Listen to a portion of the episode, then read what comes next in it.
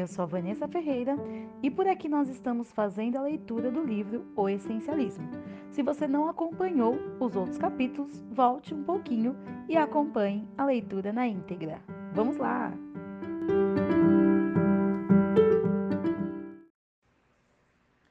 Capítulo 5 Escapar Os benefícios de estar indisponível.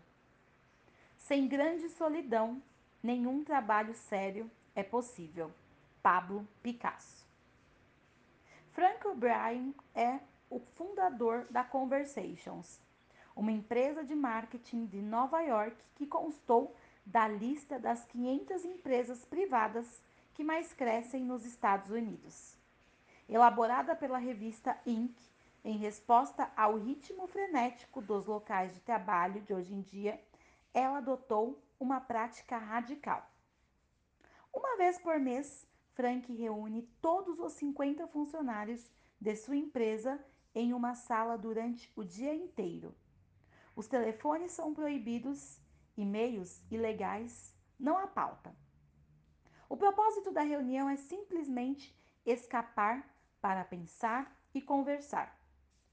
Veja bem, ele não faz essa reunião numa sexta-feira do meio do mês, quando a produtividade pode estar baixa. A reunião acontece toda primeira segunda-feira do mês. A prática também não é apenas uma disciplina interna.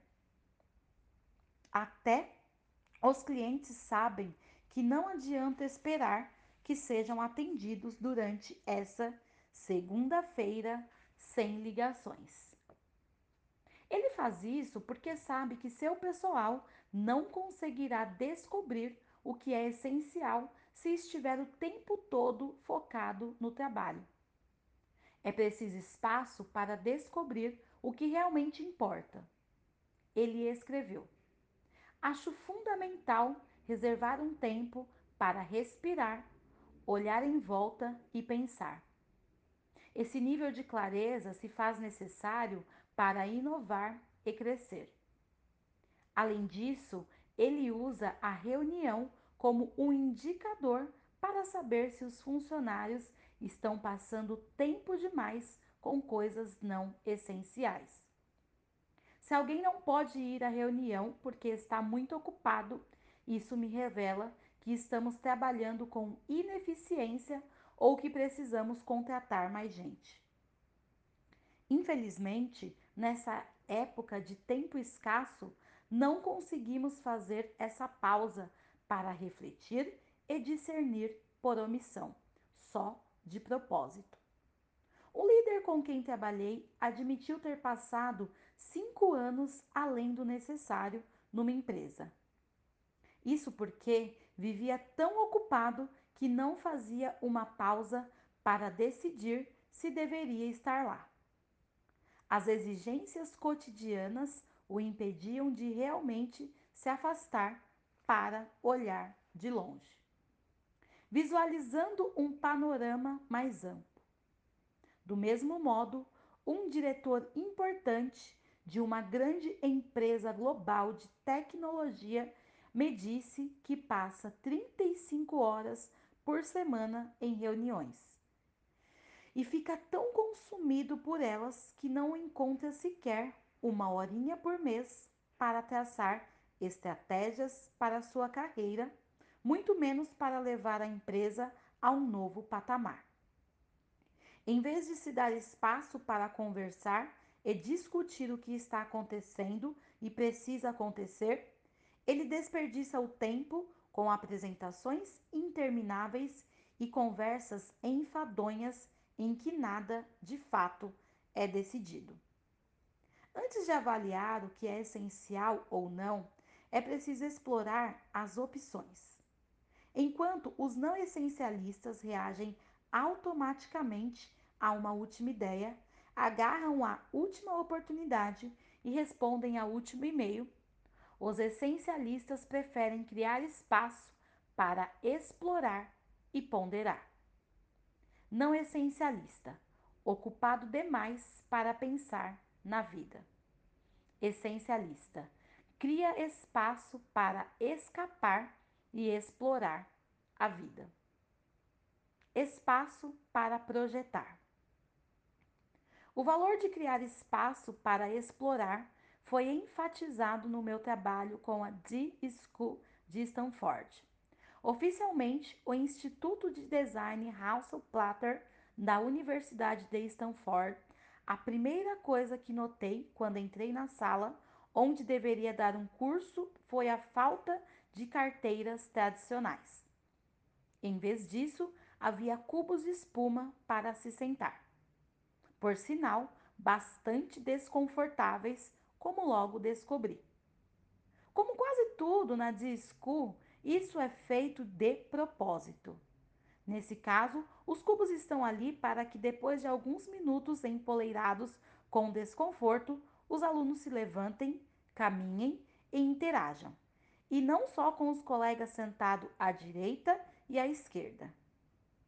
E esse é um ponto muito importante a escola usou o espaço físico para estimular novas maneiras de pensar e se relacionar. Também com esse fim, foi criado um esconderijo chamado Butnor, a cabine negra. É uma salinha projetada deliberadamente para conter no máximo três pessoas. Não tem janelas, é a prova de som e, de propósito, livre de distrações. De acordo com Scott Dorley e Scott, Dorley e Scott Whitford, no livro Make Space, Abra Espaço, ele vai além do low tech, é sem tech. Está escondida no andar térreo e, como ressalta Dorley e Whittoff, não fica no caminho de lugar nenhum. A única razão para ir lá é pensar. Nesse espaço criado para pensar e focalizar, os alunos podem se afastar para enxergar com mais clareza. Por alguma razão, há uma associação falsa com a palavra foco. Como no caso da escolha, todos tendem a pensar que foco é uma coisa. Sim, foco é algo que temos, mas também é algo que produzimos. Para ter foco, é preciso escapar para criar o foco. Quando falo de criar foco, não, quero dizer apenas escolher uma questão ou possibilidade e pensar nela obsessivamente. Quero dizer abrir espaço para explorar uma centena de questões e possibilidades. Numa reunião recente na D-School, em outra sala, sem mesas nem carteiras, mas com quadros brancos do chão ao teto, cobertos de post-its de todas as cores imagináveis. Me encontrei com Jeremy Utley. Ele é meu parceiro no desenvolvimento de um novo protótipo de curso que, num momento de genialidade, Jeremy chamou de Projetar a Vida Essencialmente. O único propósito do curso é criar espaço para os alunos projetarem a própria vida. Toda semana, eles têm na agenda uma desculpa para pensar. São forçados a desligar os computadores e smartphones e acionar a potência total da mente. Realizam exercícios para aprender deliberadamente a discernir o pouco que é essencial do muito que é apenas bom. Não é preciso estar na desculpa para praticar esse hábito. Todos podemos aprender a criar mais espaço em nossa vida. Espaço para se concentrar. Um executivo amigo meu é inteligente e motivado, mas vive se distraindo. É comum encontrá-lo no Twitter, no Gmail, no Facebook e em vários bate-papos online ao mesmo tempo. Certa vez, na tentativa de criar um espaço sem distrações, pediu ao assistente que desconectasse o cabo de internet do seu computador. Mas mesmo assim, encontrou várias maneiras de ficar online.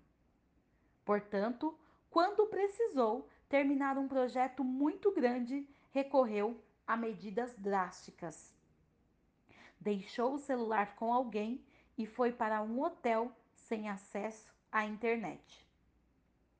Depois de oito semanas de confinamento quase solitário, conseguiu concluir o trabalho. É um tanto triste saber que esse executivo tenha sido forçado a tomar uma medida dessas. Mas, embora o método seja extremado, não posso questionar a intenção. Ele sabia que, para dar a máxima contribuição a uma tarefa, precisava criar espaço para desbloquear o pensamento. Isaac Newton passou dois anos trabalhando na Princípia Matemática, o famoso livro sobre a gravitação universal e as três leis do movimento. Esse período de confinamento quase solitário foi fundamental para uma verdadeira revolução que configurou o pensamento científico dos 300 anos seguintes. Richard S. Westphal escreveu: Perguntaram a Newton como havia descoberto a lei da gravitação universal, pensando nela continuamente, foi a resposta. Naquilo que pensava, ele pensava continuamente, ou seja, com exclusividade ou quase. Em outras palavras, Newton criava um espaço ininterrupto para concentração intensa, o que lhe permitiu explorar os elementos essenciais do futuro. Inspirado por Newton, usei uma abordagem semelhante, embora talvez menos radical. Para escrever este livro, agendei oito horas por dia para escrever. Das 5 às 13, cinco dias por semana. A regra básica era: sem e-mail, sem telefonemas, sem compromissos, nem interrupções até às 13 horas. Nem sempre consegui, mas no fim, a disciplina fez uma grande diferença. Configurei a resposta automática dos e-mails para dizer que eu estava em modo monge até terminar o livro. Ao criar espaço para explorar, pensar e escrever, além de terminar o livro mais depressa, ainda obtive controle sobre como passava o resto do tempo. Parece óbvio, mas quando foi que você reservou tempo no seu dia cheio para simplesmente se sentar e pensar? Não estou falando dos cinco minutos durante a ida para o trabalho, em que você monta a lista de afazeres, nem da reunião em que se distraiu refletindo sobre a abordagem de outro projeto em que está trabalhando. Estou falando de reservar de forma deliberada um período sem distrações, num lugar isolado, para não fazer absolutamente nada além de pensar. É claro que hoje Neste mundo com excesso de estímulos, isso está mais difícil do que nunca. Outro dia, um líder me perguntou pelo Twitter: Consegue se lembrar de como era ficar entediado? Isso não existe mais. Ele tem razão.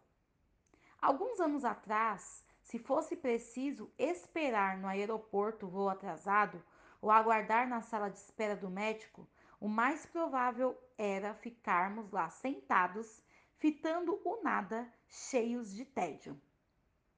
Hoje, quem aguarda no aeroporto ou em salas de espera fica grudado na ferramenta tecnológica preferida.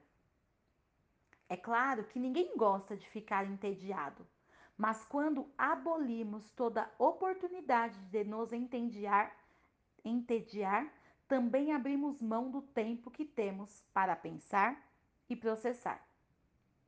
Eis outro paradoxo. Quanto mais rápida é assoberbada é a vida, mais precisamos encontrar tempo para pensar.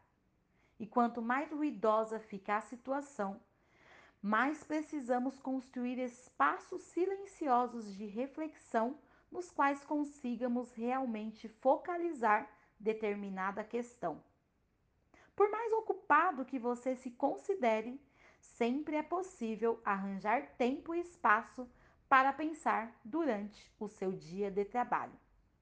Jeff Weiner, presidente executivo do LinkedIn, por exemplo, reserva para isso até duas horas na agenda todos os dias.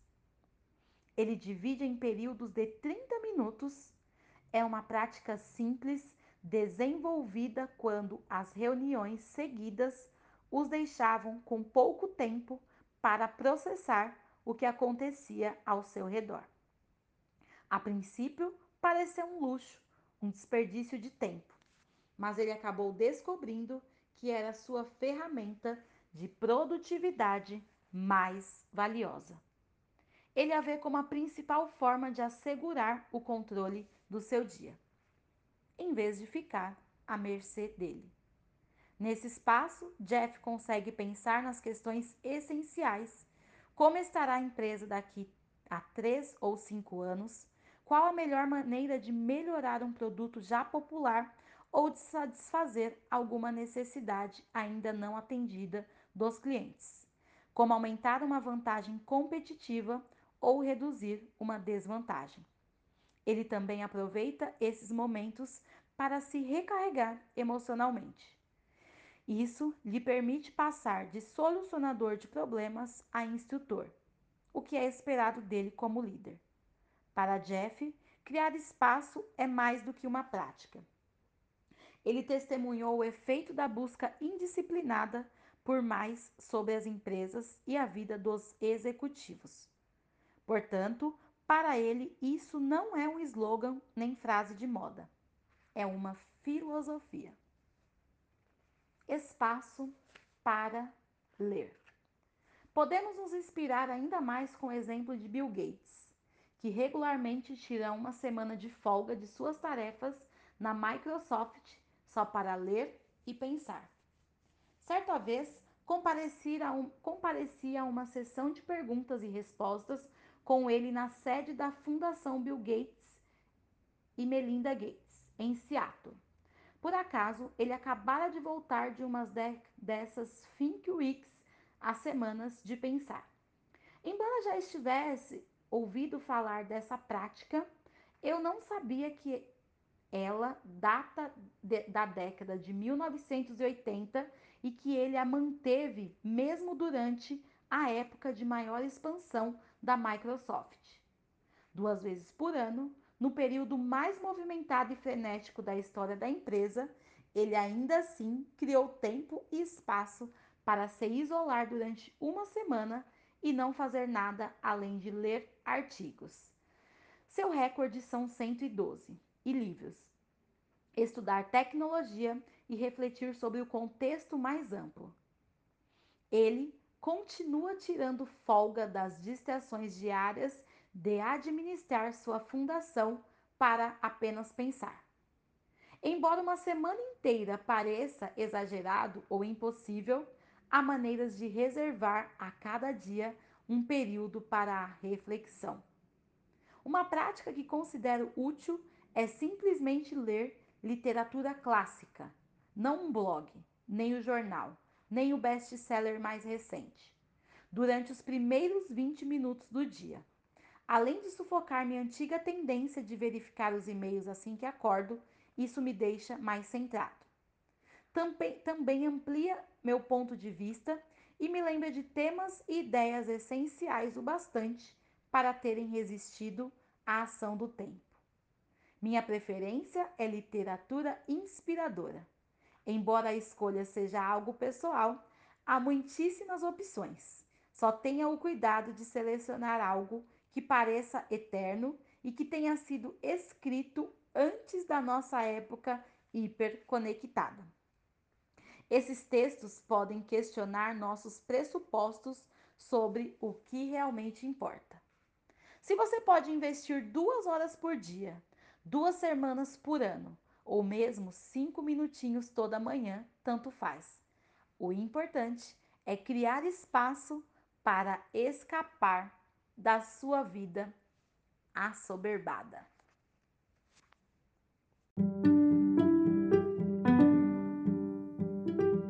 E por aqui finalizamos a leitura de mais um capítulo do livro O Essencialismo. Amanhã tem mais. Fique por aqui e acompanhe. Um beijo!